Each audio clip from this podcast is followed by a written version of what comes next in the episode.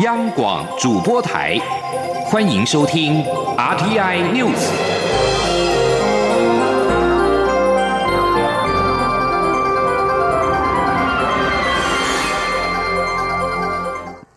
各位好，我是主播王玉伟，欢迎收听这节央广主播台提供给您的 RTI News 新闻。首先带您关注。总统府今天宣布，五月二十号第十五任总统、副总统就职典礼相关规划。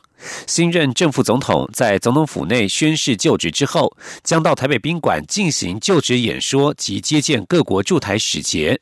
而当天受邀出席者，除了有卸任的正副元首、五院院长、政党代表、县市首长之外，还包括了防疫国家队。各国政要则是以影片方式祝贺。今天记者欧阳梦平的采访报道。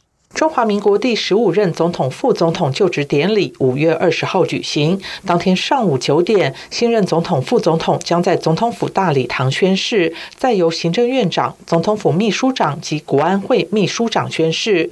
之后便欢送卸任的副总统陈建仁离府，并随即在台北宾馆播放感谢陈建仁的影片以及外国政要致贺的影片。蔡总统预计十点在台北宾馆户外广场进行就职。演说并接受外宾致贺。总统府表示，受到疫情的影响，这次就职典礼缩小规模，没有邀请来自海外的外宾，包括友邦及友好国家政要，会以拍摄影片的方式祝贺。典礼简单隆重且温馨。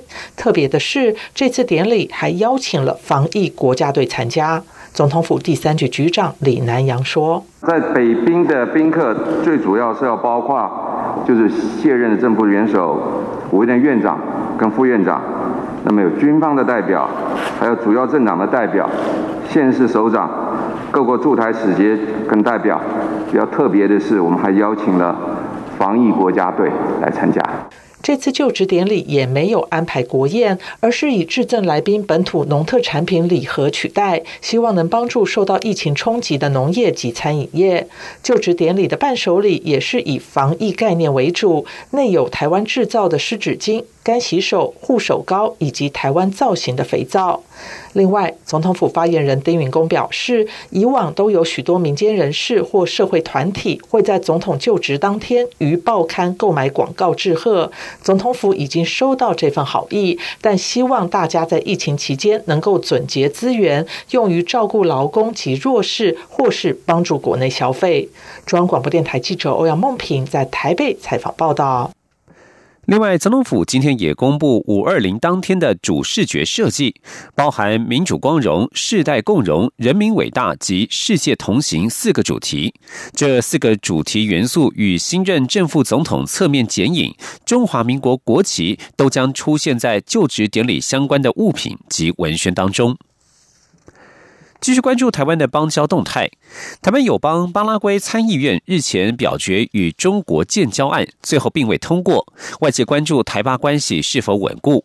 外交部长吴钊燮今天在立法院外交委员会受访表示，台巴没有外交危机，巴国政府仍然支持台湾。至于欧洲友邦教廷的邦谊，吴钊燮指出，我不认为说是很危险。外交部会小心翼翼处理邦交国相关事务。今天记者王兆坤的采访报道：南美洲唯一友邦巴拉圭参议院四月中旬表决与中国建交案，虽最后未获通过，但这项由七名参议员联署的提案，在出席的四十一位参议员中得到十六票赞成，二十五票反对。外交部长吴钊燮对此回应表示：“巴拉圭是民主国家，有不同声音很正常。”他说：“我们跟巴拉圭之间啊，并没有外交的危机啊。巴拉圭的政府啊，对我们仍然是非常的支持。但是巴拉圭是一个民主国家，就好像我们台湾是一个民主国家一样啊。一个民主国家里面有不同的声音，是一个正常的事情。”欧洲唯一友邦教廷外长二月与中国外长在德国会面，中国政府近期也对教廷积极进行其防疫外交。关于台泛关系。吴钊燮指出，外交部会谨慎因应每个邦交国的动态。他说：“梵蒂冈的部分，我不认为说是很危险了哈，但是对于每一个邦交国，我们都是小心翼翼的来处理。每一个邦交国对我们来讲都是非常的重要。”至于今年出席世界卫生大会的可能性，吴钊燮表示，目前已可看到一个成果，就是国际社会的支持声音越来越大。外交部希望这股动能能持续下去，让台湾参与的议题能有所进展。理念相近国家接下来可能会有更多声援作为，但试设外交默契，不便对外多做说明。中央广播电台记者王兆坤台北采访报道。继续关注财经焦点。俗称武汉肺炎的 COVID-19 疫情导致全球经济衰退，不过台北股市却看回不回。立委质疑是政府在营造五二零的总统连任行情。经管会主委顾立雄今天在立法院财政委员会答询时表示，从未接到相关指示。另外，他也点出台股看回不回的三大原因，并强调目前台股和美股一样，不太可能再出现报复性反弹。今天记者陈林信宏的采访报道。武汉肺炎冲击全球经济，企业财报、失业率和经济数据不断刷新历史最差纪录。台湾出口也受到影响，部分企业也反映疫情冲击。不过，台北股市却看回不回。金管会主委顾立雄十一号在立法院财政委员会答询时表示，以目前来看，四月外资买超两百零七亿，但五月以来至上周五，外资又转为卖超六百零五亿。这也让地委质疑，外资不断丢，内资拼命减，是为营造。五二零行情，不过顾立雄则点出台股看回不回的三大原因，认为台湾除了服务、航空和旅宿业受疫情影响较大之外，制造业并非全面衰退。另外，资金宽松和疫情趋缓都是拉抬股市的主要原因。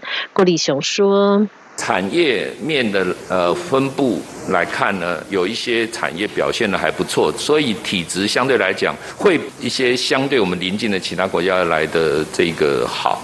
那另外当然就是第二个就是对前景还有资金宽松，现在资金非常宽松，呃外资事实上也没有呃虽然有。一直在还在卖超的阶段，那也许第一季看起来有流出状况，但是事实上又有回头的一个情况看起来。一方面资金宽松，一方面对疫情趋缓的一个乐观的一个情绪的反应。至于在全球疫情趋缓下，股市是否出现报复性反弹？郭立雄认为，以四月美股来看，已经从三月下跌超过百分之二十，陆续修正回来，且也回复到某一个程度。台股也是如此，不大可能再出现报复性反弹。不过，以台股来看，目前已经转为上楼梯，会比下楼梯多一些。中央广播电台记者陈林信鸿报道。市场对于疫情趋稳之后的复苏乐观，欧美股市上周五收红，而台股今天开高震荡走高，大涨了一百多点，早盘攻上一万一千点关卡。现在时间是中午的十二点零七分，目前台股上扬了一百二十四点九九点，来到了一万一千零三十二点三八点，涨幅百分之一点二，成交金额为新台币一千两百五十一点一八亿元。政府推出。及扩大急难纾困方案，而日前新北市就将九千多件的申请案直接送往卫生福利部审核，此举引发了争议。随后又说要求收回。对此，卫福部次长何启功今天表示，如果再寄回新北市审查，将会浪费更多时间。今天记者肖兆平的采访报道。新北市日前将五十五箱万元扩大纾困申请案送交卫生福利部核定，让卫福部公务员加班处理。现在新北市又说要收回处理，相关议题成为十一号立法院社会福利及卫生环境委员会立委关注焦点。对于是否要把资料送回，卫福部次长何启功在会议前受访表示，审查程序已经启动，现在寄回恐怕会浪费更多时间。他说：“这个已经在进行中了，就不需要就是来来回回了去做完。但是里面如果有包括资料不全，还需要再勾稽的，可能时间上也是还需要一段。”可能几天或者甚至到一周以后的一个时间来做确认，但是你如果寄回去，等于程序又重重复的话，浪费的时间会更多。新北市的做法引起讨论，卫福部社会救助及社公司副司长苏昭如在答复民进党立委洪生汉时表示，他们是在八号接近下班时，收到卫福部一楼警卫告知，才才知道新北市送来资料。而目前除了新北市外，花莲县也。送来约四百份的资料。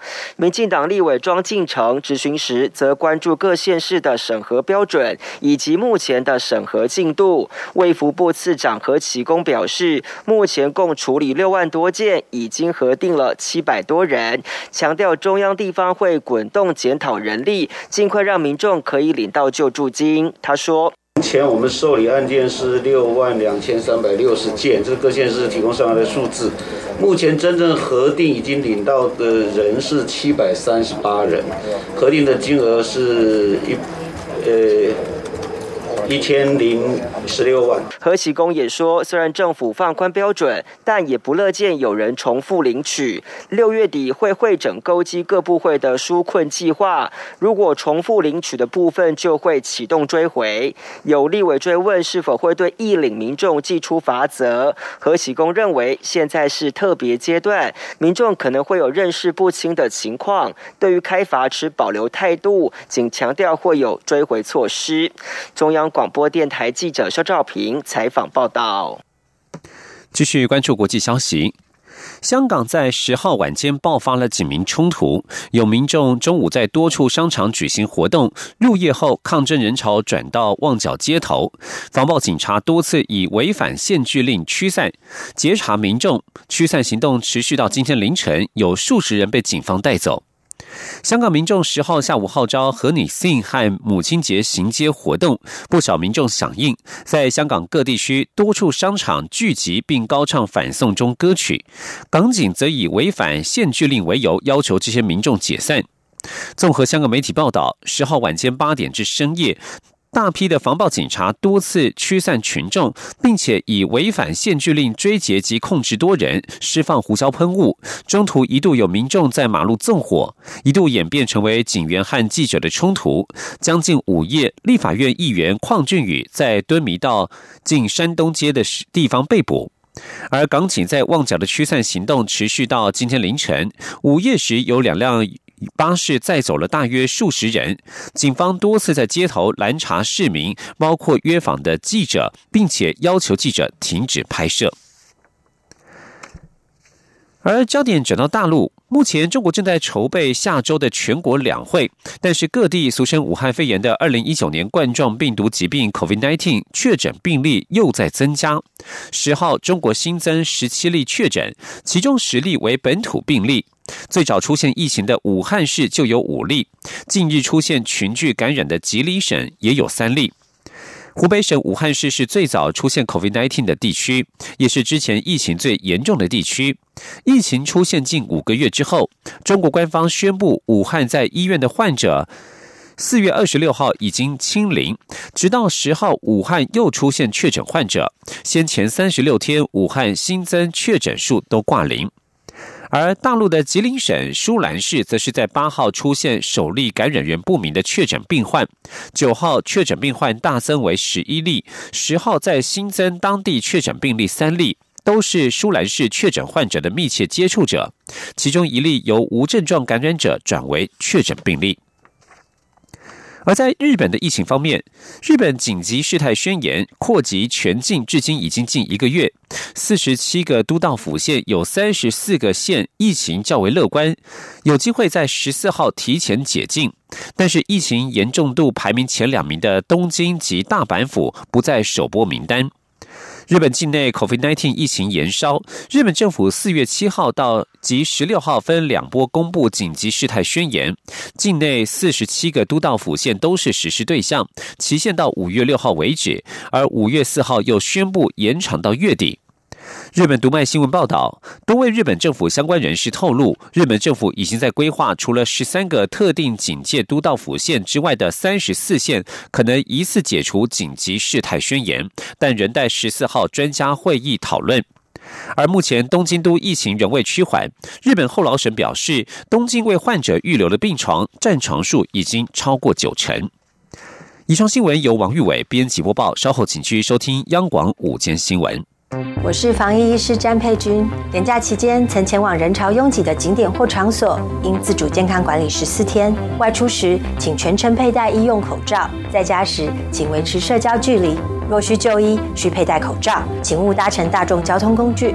经医师评估后进行裁剪，在确认结果前，请留在家中，不可外出。即使检验为阴性，仍需自主健康管理十四天。有政府，请安心。资讯由机关署提供。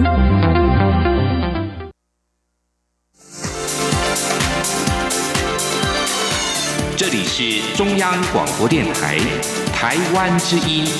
欢迎继续收听新闻。听众朋友您好，我是张顺祥，欢迎您继续收听新闻。十号发表的欧洲大型研究指出，男性血液当中一种关键酵素较女性多，或许有助解释二零一九冠状病毒疾病感染率为何男高于女，因为新冠病毒就是利用这种酵素感染细胞。这种关键的酵素——血管收缩素转化酶2，可以在心脏、肾脏等器官当中发现，而在 COVID-19 的。状况当中被视为对病毒感染进入肺部过程扮演角色。研究刊登在欧洲心脏期刊。根据路透社的统计，武汉肺炎至今全球确诊数超过四百万，死亡的案例近二十七万七千人。死亡跟感染数都显示男比女更容易感染。卫生福利部次长何启功今天在立法院表示，因为疫情的影响，地区医院跟基层院所的门诊人次占率略有提升，而立委则认为应该借机加强地方社区医疗环境的无障碍设施，让民众顺势建立分级医疗的习惯。今天央广记者肖兆平的报道。立法院社会福利及卫生环境委员会十一号邀请卫生福利部就我国社区医疗体系如何就此次 COVID-19 防疫之经验，用以建立未来持久的社区防疫应变体系，提出专案报告。根据报告指出，今年一到三月的各级医院门诊人次，发现医学中心、区域医院的就医占率微幅下降，而地区医院跟基层院所则是略有提升。民进党立委苏巧慧质询时认为，应该利用当前疫情状况，进一步运用政策推动分级医疗。他以基层诊所无障碍设备普遍不足的情况为例，建议政府可利用振兴计划全面升级社区诊所的医疗环境。他说：“我们来比较经济部的商圈振兴计划嘛，那我们卫福部是不是也可以提出相对应的计划？我们就这个医疗的基层。”诊所，他如果要改成这个无障碍的话，你们就大大给他补助啊。民进党立委洪生汉质询时，则关注防疫资讯如何传达到各种障别的特殊人士。他说，适当的朋友就会非常依赖其他人帮他来发现资讯，帮他读。那让他们变得非常非常的不方便，所以其实常常会漏掉很多重要的防疫资讯而不自知。那不管是买口罩、取得口罩，也可能因为很多的这个社区的药局，它也没有无障碍的设施，所以都变得很不方便。那甚至用 A P P，其实，在使用的经验上面，其实也没有把他们考虑进去，所以他们在想，他们买的失败率其实是特别高的。针对立委在基层医疗设施以及障碍者宣传等建议，卫福部次长何启功表示，会进一步检讨改进，也会提出配套方案。卫福部表示，根据五月七号为止的统计，国内单日最大检验量可达五千八百二十二件，而在医疗端部分，共有九百八十四床隔离病床。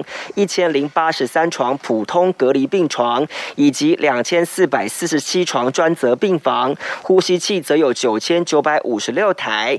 另外，集中检疫所共计有两千一百一十七间，未来也会持续征用。中央广播电台记者肖兆平采访报道。卫福部扩大执行照护武汉肺炎的急诊医护奖励，医师每个人每天一万元，护理是每人每班一万元。不过，立委质疑今天限制每日申请人数的上限。卫福部仍然是为德不足，对此跨党派立委将提案要求卫福部统一津贴发放，是以排班为单位，并且清楚的明定以每个人为补助呃补助的基础，不要让医护津贴补助打折。立法院司法法制委员会今天审查促进转型正义委员会委员提名的名单。促转会的主委被提名人杨翠表示，促转会延长的任期将持续征集政治档案，规划保存不易遗址，推动平复司法不法，以及建立政治暴力创伤疗愈的机制。记者王维婷的采访报道。行政院日前更换提名，杨翠为促转会主委，叶红林为副主委，彭仁玉为兼任委员，另提王增勇、林家范、陈宇凡为专任委员，以及徐伟群和蔡志伟为兼任委员。立法院司法法制委员会十一号审查促转会人事提名案。行政院同意延长促转会任期一年，但是促转会并未提出工作总结报告，引发朝野立委关切促转会未来的工作规划。促转会主委被提名人杨翠回答民进党立委郑运鹏质询时表示，在未来的任期中，将持续征集政治档案，以最大开放、最小限制的原则开放政治档案，规划保存不易遗址，推动平复司法不法和建制政治暴力创伤疗愈机制。杨翠说。那呃，另外一个就是呃，政治暴力创伤疗愈的这一块哦，怎么样能够呃建立一个国家级的政治创伤疗愈的一个机制，好，然后有一个持续能够推动的。那这也牵涉到机制的建立，还有相关机关的协商哈，呃，跟跟这个连接。那这个部分也是我们未来哈要努力去做的。杨翠表示，第一波不易遗址的公告作业正在准备中。过去虽然已经有许多研究，但是需要更明确的市政和确切的地点。第一批很快就会公告。促转会日前公布陈文成命案调查报告，报告确认陈文成受到情治人员监控。民进党立委刘世芳质询时表示，是否会将案件移送检调重启侦办？杨翠表示，如果能够进一步掌握明确人士，会朝此方向进行，也已经把调查报告移送检调单位。中央广播电台记者王威婷采访报道。蔡英文总统上周宣布，行政院长苏贞昌续任，正式启动五二零连任之后的人事布局。内阁也将在下个礼拜四前总辞。今天上午在立法院的财政委员会，多位立委关切经管会的主委顾立雄是否续任。顾立雄表示，目前还没有接到电话。不过，有关未来一年的施政重点，顾立雄已经是布好了。强调，接下来纯网银将会正式的上阵，数位金融的加速发展跟资安也将会列为重点。顾立雄说：“数位金融时代的加速发展，但这个的时候，资安的风险、相关这些作业面的风险、信用的风险，这是我们要特别注意。这是银行面，那银行要接受 Basel Three 这个部分也是也是我们要去关注的。虽然现在延后一年了哈，但是我们也要跟国际接轨。”保险的部分，当然重视是保险的健全的经营。F 十七的接轨是现在一个重头戏。那这个要做一个精算之后呢，要保险要必要要做增资。证券的期货市场，我们现在主笔交易已经上路了。那接下来呃，财富管理方案搭配由银行还有呃证券业来如何来做好一个财富管理这个部分的一个控管，是我们呃现在应该非常重视的一个面向。顾立雄接任金管会主委至今已经两年八个月。他在答询的时候表示，包括了公司的治理、金融科技以及重视消费者的保护是过去的主要政绩。至于是否有想要换工作，顾立雄表示，如果有机会的话，回到民间会是更令人高兴的事情。工研院今天跟退辅会签署了合作备忘录，将在退辅会旗下的荣民医院以及十六所的荣民之家导入到工研院以及国内的创新智慧科技，期盼能够改善照护人力负担，提升照护的品质，达到健康乐活到八五的目标，进而扩散到国内其他机构。双方也期盼将来可以将智慧长照的整体解决的方案输出海外。记者谢嘉欣报道。台湾二零二六年将进入超高龄社会，响应蔡总统长照三点零政策，工研院十一号携手退辅会宣布投入智慧长照合作，整合工研院及民间最新技术，打造智慧照护验证试验场域，要来解决目前照护体系人力不足、夜间跌倒、引发体力早衰及缺乏数据精准照护等问题。工研院指出，退辅会旗下荣民医院及十六所荣民之家拥有丰富的照护经验。工研院将在这些机构导入最新技术，透过跨领域技术整合及大数据资料共享分析，发展一条龙式的长照解决方案，让长辈健康快乐到八十五，同时也减轻照护者负担。工研院院长刘文雄说。第一方面，我们要来测试老人能力的状况、身体状况，测试是一个很重要的一个阶段。第二个阶段就是说，如果有一些老人已经有失能的现象，怎么样利用科技做监测，减少照顾人的一些负担。当然，如果对一些行动失能、失智的老人，我们希望能够有一个整体的照顾的一个方式，让我们照护人员更有效的来照顾这些比较辛苦的一些长者。工研院说明，智慧照护验证试验场域将提供三大方案，包括赋能检测、非接触失能监测及失智整合解决方案。例如，长辈还能行走时，可透过全身步态测试系统追踪姿势变化，早期筛检出可能衰弱的长辈。如有步伐异常，便可提出矫正。当长者半卧床或卧床时，也可透过 WiFi 生理量测、红外线姿态辨识、智慧床单、智慧灯箱、智慧轮椅等远距非佩戴式的侦测技术，侦测长者跌倒、心跳或呼吸异常，并及时通报。工研院表示，将先在退辅会旗下荣民医院及十六所荣民之家导入，后续也会推广到相关医疗照护机构，期盼未来把这套照护系统推广到国际，让台湾从制造大国变成服务大国。中央广播电台记者谢嘉欣采访报道。中央气象局今天表示，由于昨天开始影响台湾的封面结构不如预期，因此除了南投出现比较大的雨势之外，其他降雨主要是落在海边。但是预期今天午后在热力作用影响之下，全台湾的山区都容易出现雷阵雨，渴望稍微的缓解水库的旱象。央广记者吴丽君的采访报道。原本预估十号到十一号通过台湾的封面会为台湾地区带来一波雨弹攻势，不料封面结构不如预期扎实，因此部分地区都出现晴雨不定的状况。只有南投地区结合午后雷阵雨，在短短三四个小时落下八十毫米的雨量。另外降雨较多的地方则是基隆北海岸，但是整天下来也只有二十。毫米左右。不过气象局表示，封面并未远离。十一号上午，在西半部地区和东北部地区，偶尔还是会飘雨。尤其中午过后，在热力作用影响下，全台山区都容易出现雷阵雨。届时也可望为中南部的水库稍微缓解一些旱象。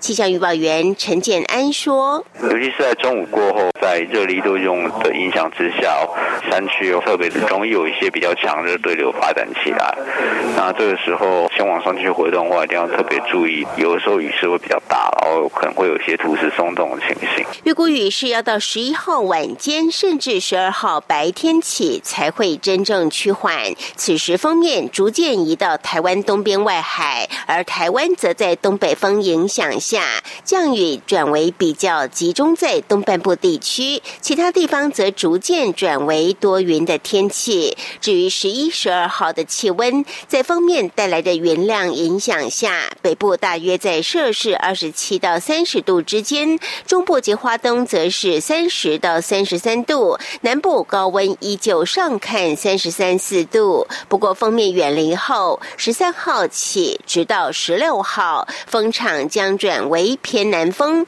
届时全台又将重回三十度以上，中南。部也将再度飙升至三十三到三十五度之间。